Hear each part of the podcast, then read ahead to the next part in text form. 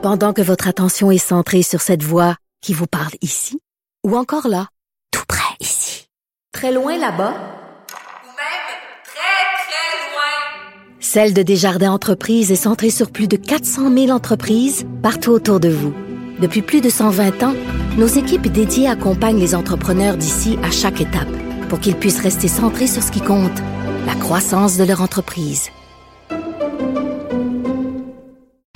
Quand on couvre les faits divers, euh, ben, il y a des journées plus difficiles que d'autres. Il y a des faits divers plus glauques et plus euh, dégoûtant que d'autres. Euh, vendredi dernier, dans le journal, on pouvait lire cette histoire d'une résidente du quartier Hochelaga à Montréal qui attirait des enfants du voisinage chez elle pour satisfaire les pulsions pédophiles, non pas les siennes, mais celles de son conjoint.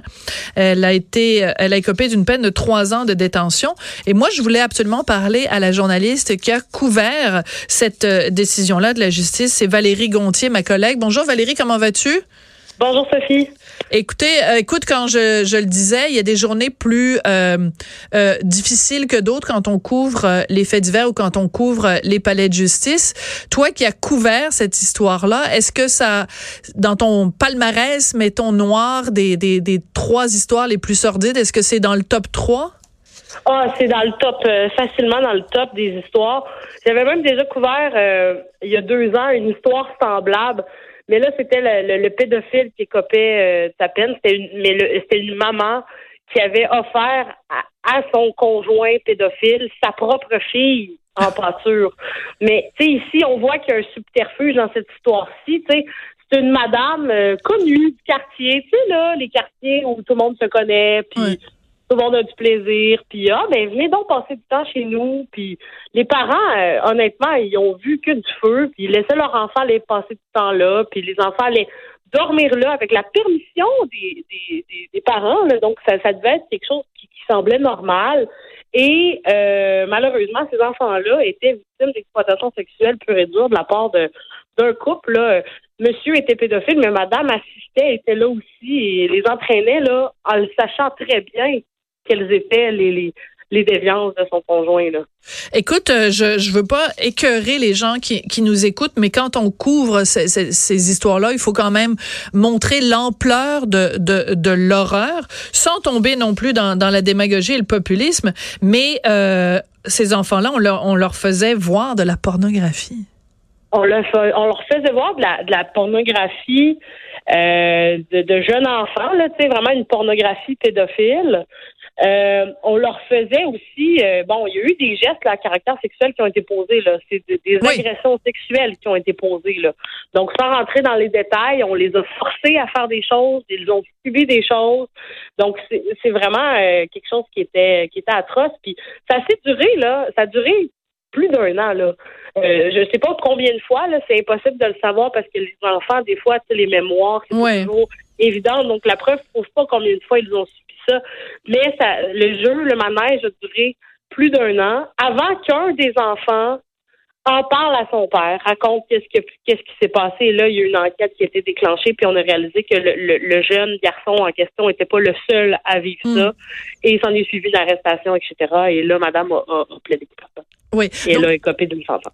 Alors, Madame a plaidé coupable. On parlera pas de du conjoint parce que ben son procès euh, n'a pas encore eu lieu, donc on, on va taire euh, son identité. Mais la dame, ouais. je pense que ça vaut la peine de donner son nom.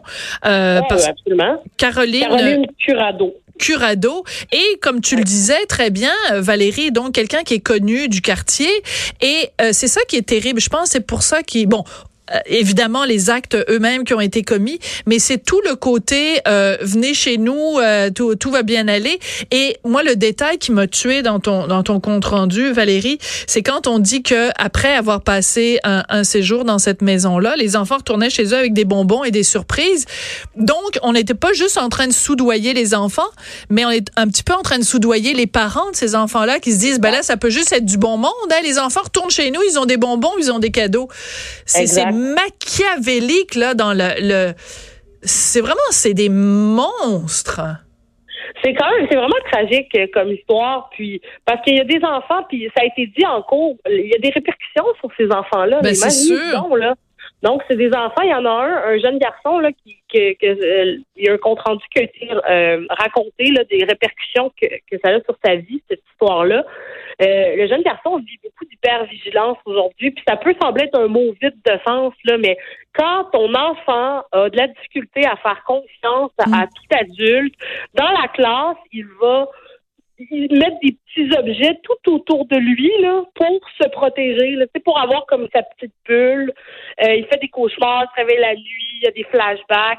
C'est, c'est, vraiment atroce, là. Puis c'est un enfant qui, qui, est en âge de se rappeler de tout ça, donc il a gardé ça en tête. Puis euh, c'est vraiment. Euh, il a même eu peur. Il avait peur de se faire enlever par vengeance puisqu'il avait dénoncé c'est atroce de vivre avec ça. Donc, les, les répercussions sont, sont graves. Ça laisse des, cicatrices pour ces victimes-là. Puis, c'est pour un cas comme ça, mais c'est pour n'importe quel autre cas d'exploitation sexuelle. Hmm. C'est ça qui est fou. Ça, c'est un cas parmi tant d'autres. En même temps, la raison pour laquelle c'est important de couvrir ces histoires-là, premièrement, parce que c'est important de de, de, de, pointer du doigt ces monstres-là. Et je répète son nom, Caroline Curado. Euh, c'est important aussi de parler de ces histoires-là dans nos journaux, dans nos médias, pour justement rendre les parents et les enfants extrêmement vigilants.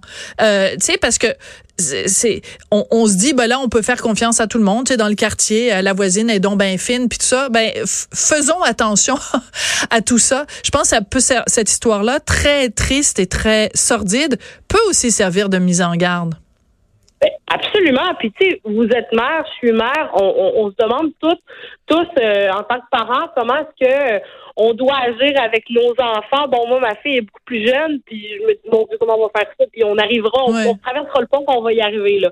Mais, euh, à force de couvrir toutes ces histoires-là, là, euh, mais oui, c'est important de sensibiliser. Puis j'ai signé il y a deux semaines un, gros dossier là, de plusieurs pages sur le proxénétisme. Puis c'est ça aussi le message que j'ai envoyé dans les entrevues que j'ai faites parce que c'est important d'en parler parce que il faut savoir que ça existe. Ceci dit, il faut pas non plus mettre nos enfants dans des bulles puis les empêcher de vivre leur vie, les empêcher de jouer dans la rue. Mais il faut poser, ne serait-ce que d'avoir ça en tête. Il faut pas juste voir le mal chez les gens, mais il faut savoir que ça existe. Et moi, euh, donc, vous le dites, moi, c'est évidemment que je vais continuer à raconter ces histoires-là et c'est dans un but. C'est pas un but de voyeurisme d'aller raconter ça, c'est dans un but de sensibiliser et de rappeler aux gens a des monstres, des gens qui ont des pulsions sexuelles, que pour eux, abuser d'enfants, de jeunes enfants ou abuser de toutes sortes, n'importe quel type de personnes, c'est excitant et qu'ils vont se sou aller de l'avant avec leur pulsion pour le faire, nonobstant quelles conséquences ça va avoir hmm. sur la victime, ben, c'est important d'en parler de ces gens-là. Absolument. Pour rappeler que ça existe sans non plus tomber dans un climat de peur. Absolument. Donc, il faut pas nécessairement voir les monstres partout, mais il faut pas non plus euh, se mettre euh, la tête dans le sable et les voir nulle part. Valérie, ben c'est pas un métier facile euh, que que tu fais, mais merci de continuer à être nos yeux et nos oreilles et de raconter ces histoires-là, même si ça nous fait parfois décourager de l'être humain. Merci beaucoup, Valérie Gontier, qui est journaliste aux affaires judiciaire et policière au Journal de Montréal, Journal de Québec. On prend une petite pause et après ça, on va parler de Noël. Haïssez-vous Noël? Est-ce que vous redoutez Noël? On en parle après la pause. Sophie Durocher. On n'est pas obligé d'être d'accord.